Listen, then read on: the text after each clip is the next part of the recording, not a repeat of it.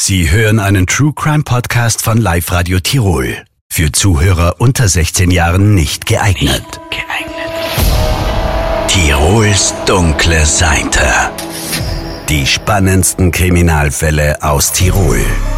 Seit heute früh werden alle Anstrengungen unternommen, um Larissa zu finden. Wir können derzeit einen, ein Unfallgeschehen nicht ausschließen. Wir können auch äh, eine Straftat momentan nicht ausschließen. Wir müssen irgendwas tun, wir müssen sie suchen. Wenn schon jemand sucht, dann müssen wir anfangen, sie suchen. Der Inn ist so trüb, man sieht es nicht, man fährt da mehrmals dran vorbei. Der Verdächtige hat mittlerweile gestanden. Vom Tathergang her ist für uns alles geklärt. Was noch ausständig ist, ist das psychiatrische Gutachten. Ich komme gleich wieder. Mit diesen Worten soll sich die damals 21-jährige Larissa Bieber aus Reute von ihrem damaligen Freund verabschiedet haben. Sie verlässt in den frühen Morgenstunden seine Wohnung in Innsbruck-Neuruhm. Es ist das letzte Mal, dass sie lebend gesehen wird. Mein Name ist Philipp Kranbacher, ich bin Redakteur bei Live Radio Tirol und in dieser Podcast-Folge geht es um einen Kriminalfall, der im Jahr 2013 ganz besonders für Aufsehen gesorgt hat. Das Verschwinden der jungen Frau ist damals vielen in Tirol sehr nahe gegangen. Hunderte Menschen haben sich fast zwei Wochen lang an der Suche beteiligt, bis der Fall eine besonders dramatische Wende nimmt. Wir starten aber am Beginn und gehen zurück zum 13. September 2013. Tag 0. Der Tag vor dem Verschwinden. Es ist Freitag, Freitag der 13. Dennoch ein Tag zum Feiern. Deshalb fährt Larissa von ihrem Wohnort in Reute die circa eineinhalb Stunden bis nach Innsbruck, um dort ihre Schwester Katrin zu treffen. Ich habe ja in Innsbruck gelebt, dort habe ich studiert, Geschichtswissenschaften und ich habe dann eben eine Party veranstaltet an dem Abend. Einfach aus dem Grund, weil ich davor einen schweren Knie, äh, eine Knieverletzung hatte, einen Unfall, einen Skiunfall und Thrombose habe ich dadurch gehabt und das ist über Monate hinweg gegangen und dann war ich endlich thrombosefrei. Und dann habe ich gesagt, na, das müssen wir feiern, da machen wir jetzt eine Party. Endlich bin ich wieder gesund und äh, lade all meine Freunde ein und danach gehen wir noch aus. Und ja, deswegen ist dann auch gekommen, meine Schwester und ähm, ihr Freund eben. Und der Abend war super. Also er war also super ausgelassen, wie man halt so eine typische Studentenfeier sich vorstellt. Gell? Wir haben was getrunken, wir haben Pizza gegessen, wir haben gelacht, wir haben tanzt und äh, sind dann irgendwann so um 12 Uhr rum war das äh, ins nächste Pub gestartet. Und auch dort in der Innsbrucker Maria-Theresienstraße bleibt der Abend vorerst ausgelassen und fröhlich, doch plötzlich kippt die Stimmung.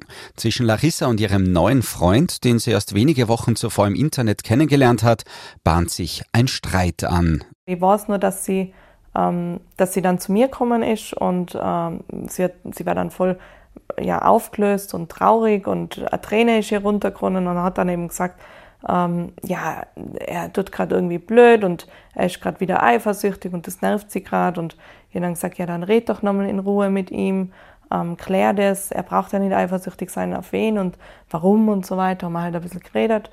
Ja, und dann ist sie einfach aufgesprungen und wollte gehen. Dann habe ich sie noch an der Hand gehalten und dann gesagt, was tust du jetzt? Wo gehst du jetzt hin? Und sie so, nein, sie geht jetzt heim mit ihm, weil sie will das eben klären, sie will das nochmal besprechen und äh, ihr ist eh Partystimmung weg und so weiter.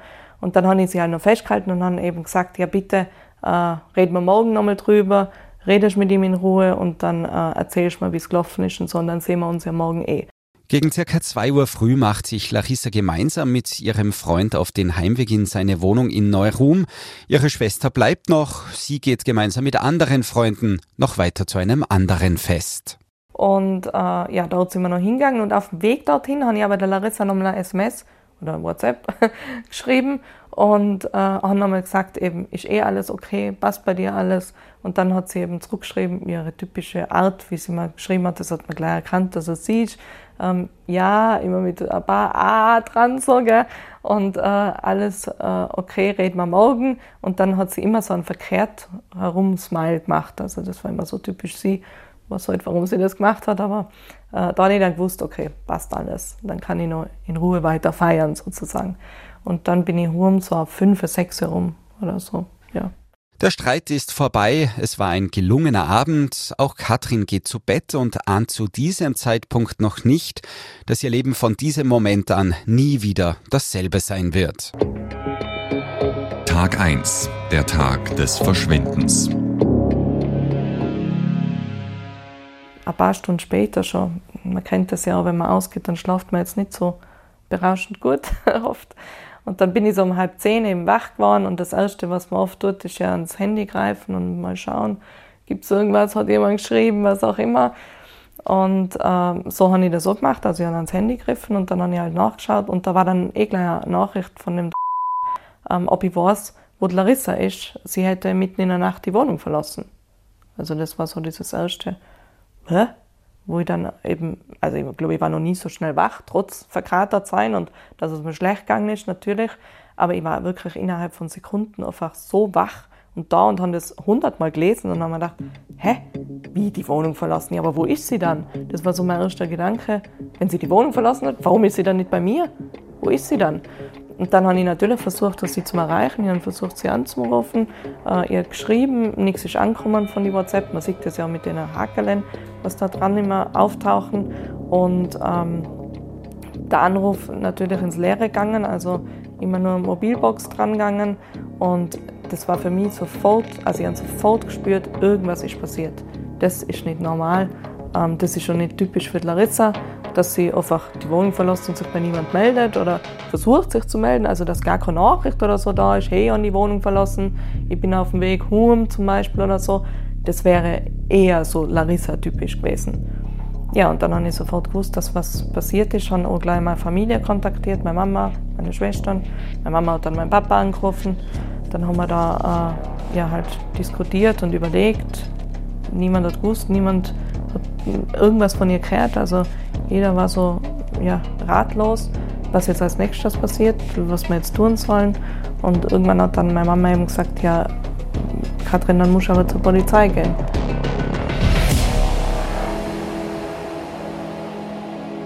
Für die Familie steht fest, irgendetwas stimmt nicht. Es ist inzwischen Samstagnachmittag, circa zehn Stunden nach dem Verschwinden von Larissa. Die junge Frau soll gegen halb vier Uhr früh offenbar die Wohnung ihres Freundes verlassen haben. Sie komme gleich wieder, soll sie gesagt haben, so schildert es der Freund von Larissa bei einem Telefonat mit ihrer Schwester Katrin. Zu dieser Schilderung passt auch eine spätere Zeugenaussage. Eine Hausbewohnerin will um diese Zeit eine junge Frau gesehen haben, die das Haus verlassen hat. Geht also zur Polizei in der Innsbrucker Kaiserjägerstraße, um ihre Schwester als vermisst zu melden. Wie soll ich sagen? Ich bin nicht ganz so ernst genommen worden. Also es war dann gleich mal so, ja, seit wann ist sie weg? Und dann habe ich gesagt, ja, letzte Nacht ist sie scheinbar irgendwie aus der Wohnung vom Freund und wir wissen nicht wohin. Ja, die wird sich schon wieder melden. Also es war gleich so die Antwort, ja, wird sich schon wieder melden. Jetzt warten wir, ist ja eine junge, erwachsene Frau, wird sich schon melden. So. Und da können sie jetzt halt nichts tun, weil das ist ja erst ein paar Stunden her so. Und als Betroffener ist das einfach ein, so ein schreckliches Gefühl von Hilflosigkeit, weil du weißt ganz genau, du kennst ja deine Schwester, du kennst die Verbindung zu ihr oder zu den anderen Schwestern innerhalb der Familie. Du weißt, irgendwas ist passiert. Du weißt zwar nicht was, aber du weißt, etwas ist passiert, weil es ist nicht normal für sie. Immer dann, wenn Menschen spurlos verschwinden, prallen zwei Welten aufeinander. Die Angehörigen, die sich große Sorgen machen, die augenblicklich alle Hebel in Bewegung setzen wollen. Auf der anderen Seite steht die Polizei, die ihr Vorgehen auf Daten und Erfahrungswerte stützt und die sich auch bei der Suche nach vermissten Personen an rechtliche Grundlagen halten muss. Philipp Rappold vom Tiroler Landeskriminalamt sagt dazu in einem aktuellen Interview, diese ominösen 48 Stunden, was da im Fernsehen immer propagiert wird, das stimmt so nicht. Also es gibt keine zeitliche Komponente, wo man jemanden als vermisst melden kann. Natürlich muss man sich im Einzelfall äh, anschauen. Handelt es sich um eine Person, die sehr zuverlässig ist, äh, wird man wahrscheinlich schneller eine Meldung absetzen bei der Polizei gegenüber von Dauerabgängigen, die immer wieder mal eine Stunde spät kommen oder zwei, drei Stunden später kommen. Wenn Personen verschwinden, gilt es also zuerst, die Situation entsprechend einzuschätzen. Zudem gibt es rechtliche Grundlagen, die genau festlegen, ab wann die Polizei überhaupt nach Personen suchen darf und wann nicht.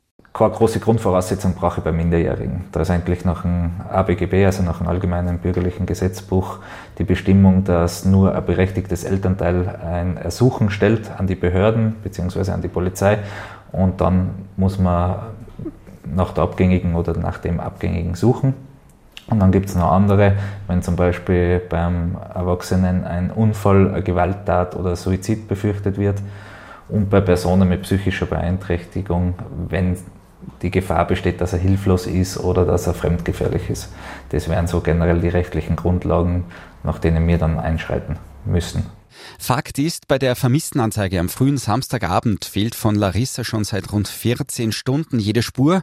Die Hintergründe für das Verschwinden sind zu diesem Zeitpunkt noch völlig unklar. Fakt ist auch, ihre Schwester Katrin fühlt sich von der Polizei nicht ernst genug genommen und kämpft mit einem Gefühl der Hilflosigkeit. Ja, und dann bin ich erstmal in die Maria-Theresien-Straße gesessen, das weiß ich noch.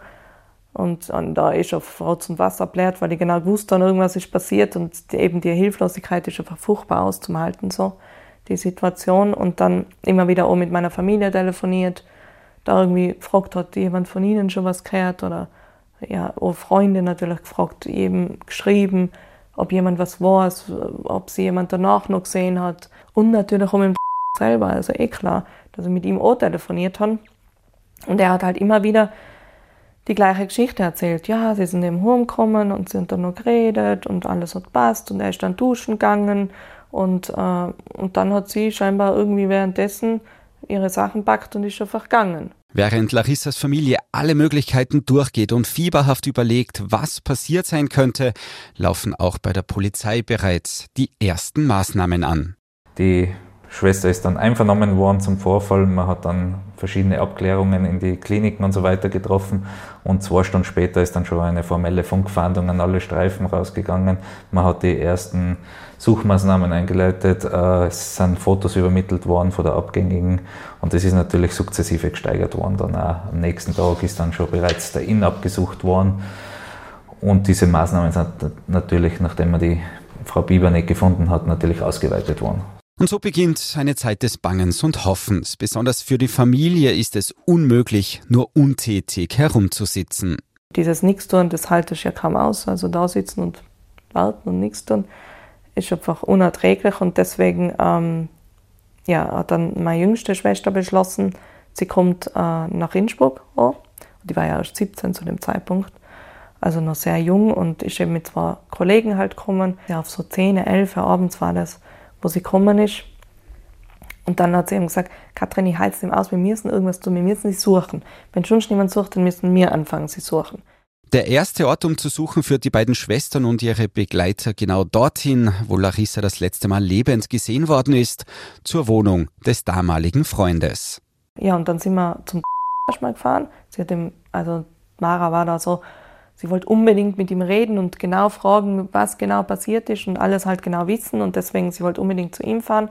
Haben wir dann auch gemacht. Wir sind dann eben, Gott sei Dank, auch zu viert äh, dahin gefahren und ja, er hat die Tür gleich aufgemacht und war auch sofort hilfsbereit, kooperativ und sofort äh, sehr mitfühlend und so und äh, verständnisvoll und hat eben nochmal diese Geschichte erzählt. Und was der Mara halt sofort aufgefallen ist, das war sie echt nur wie gestern, wir sind in diesem Gang gestanden, haben in sein Zimmer äh, reingeschaut oder beziehungsweise Mara hat in das Zimmer genau reingeschaut und hat dann eben gesagt, ähm, ja, wo ist denn sein ganzes Bettzeug?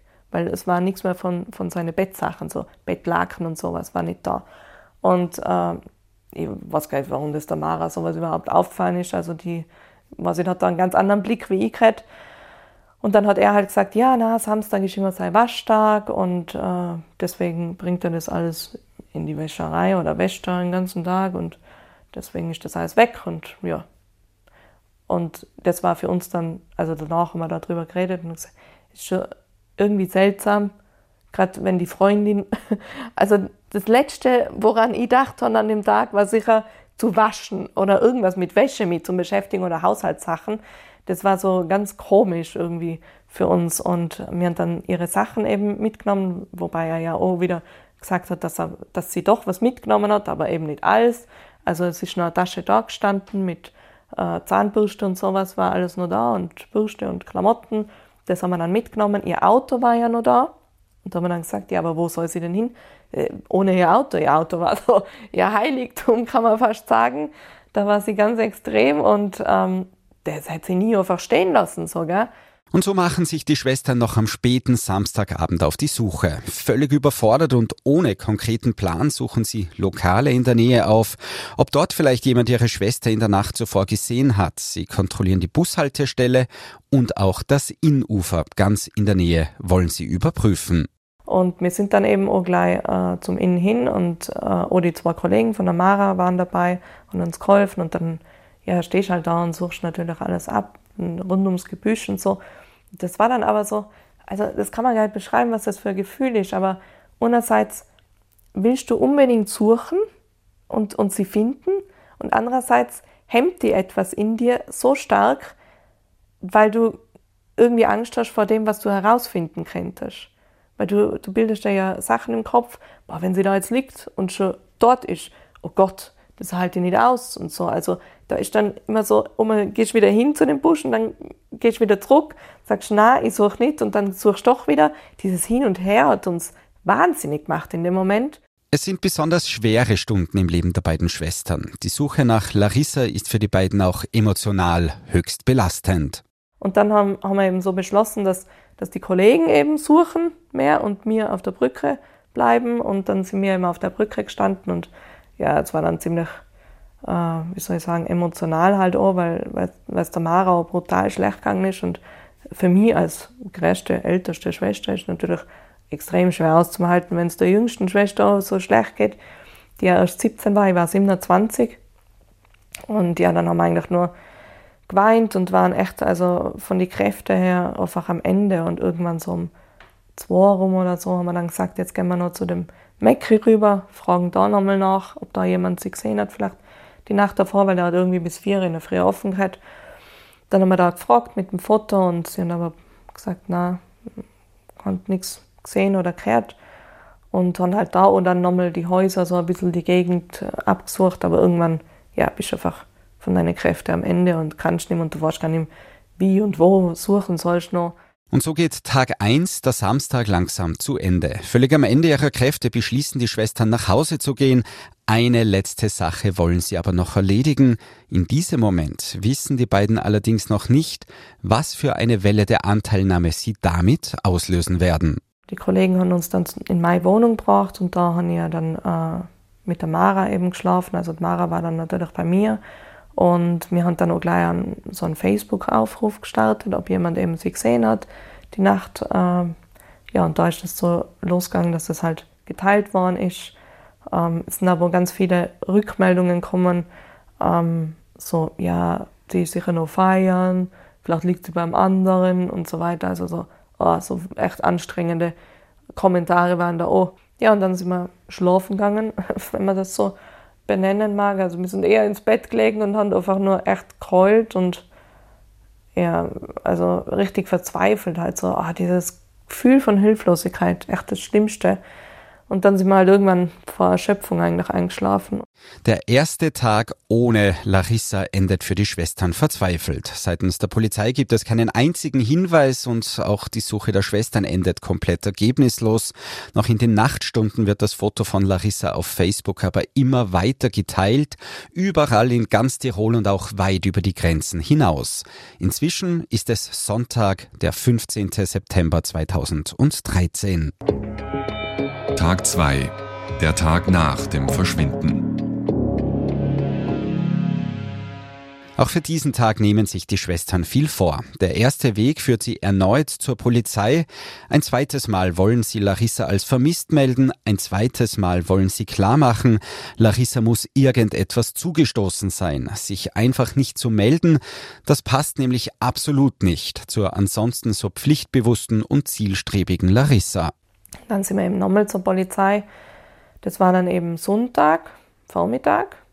Und ja, das war wieder äh, nicht so toll. Also sie waren ein bisschen offener und haben dann auch gesagt, ja, sie nehmen es jetzt mal auf. Wir haben dann auch gebeten darum, was ist mit dem Handy, kann man das nicht dann heutzutage schon irgendwie feststellen, wo das Handy vielleicht ist oder so.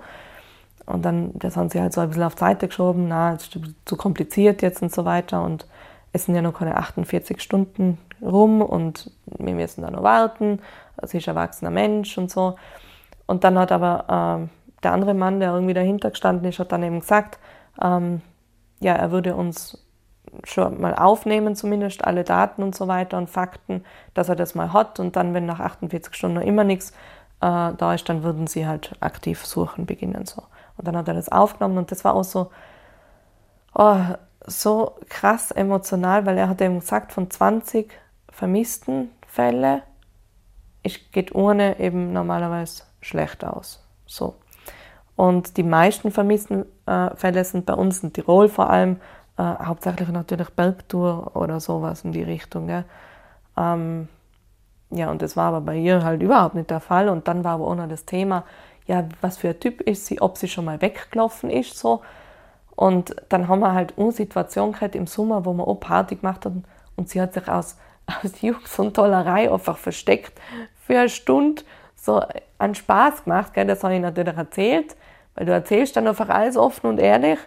Und ja, dann hast du aber, also du sitzt da und du siehst genau in dem Blick so, ah ja, eh so eine, ja, die wird sicher irgendwo anders unterwegs sein. Und das hat er uns dann auch nochmal gesagt, dass sie wahrscheinlich eh vielleicht bei einer anderen Party jetzt war oder weggefahren ist oder mit anderen Leuten feiert und so. Wir gedacht, na, und sogar wenn sie das machen wird, wird sie mir Bescheid geben, immer. Und auch wenn sie es meine Eltern nicht gesagt hat. Also mir als Schwester, wir sind ja vier Schwestern gewesen, haben uns immer alles gesagt in die Richtung. Da hat es kein Geheimnis oder so gegeben. Gell? Es war immer offen und ehrlich alles. Und wenn es nur so krass war, uns gegenseitig haben wir es erzählt so. Die Arbeit der Polizei läuft für die Angehörigen viel zu langsam und schleppend. Inzwischen sind auch die restlichen Familienmitglieder aus Reute in Innsbruck eingetroffen, einfach um näher am Ort des Geschehens zu sein. Und auch Freunde sind inzwischen an der Suche beteiligt und wollen helfen. Und dann äh, ich eine Freundin von mir angerufen, weil die ist in der Gegend aufgewachsen, äh, eh in der Nähe von der Wohnung von ihm. Und äh, die hat dann gesagt, sie, also, sie ist ja immer so super super nett, hilfreich. Sie nimmt ihre zwei Hunde mit, weil vielleicht können die was auch schnüffeln. So. Und man dachte, ja, die sind jetzt nicht so ausgebildet. Also im Nachhinein kannst du echt drüber lachen. Das sind so, wirklich so kleine Plüschhündler. oh Gott. Aber sie war super hilfsbereit und hat es ja nur gut gewohnt. Und dann sind wir halt natürlich hingefahren mit dem Hund und sind einfach die Gegend abgegangen. Einfach, damit man irgendwas tun kann halt. Damit man nicht daheim sitzt und auf dem Bett und verzweifelt, sondern irgendwie aktiv sein kann. Und das, das hat definitiv uns einfach in dem Moment gerade am besten geholfen. Auch Tag 2 geht ohne irgendeinen Hinweis zu Ende. Schon bald wird der Fall der vermissten Larissa aber an Fahrt aufnehmen, und zwar in einer noch nie dagewesenen Dimension. Mit dem Start der neuen Woche kommt auch ein privater Ermittler aus Reute nach Innsbruck. Die Suche auf Facebook geht, wie man heute sagen würde, viral. Und auch die Medien schalten sich ein. Das Bild von Larissa, der brünetten jungen Frau, das ihre Schwester am Samstagabend auf Facebook gepostet hat, wird zu einem der meistgeteilten Bilder dieser Zeit. Welche noch nie dagewesenen Ausmaße die Suche nach Larissa noch annimmt und welche Probleme sich daraus auch ergeben, das besprechen wir dann im zweiten Teil von diesem Podcast. Tirols dunkle Seite. Ein Podcast von Live Radio Tirol.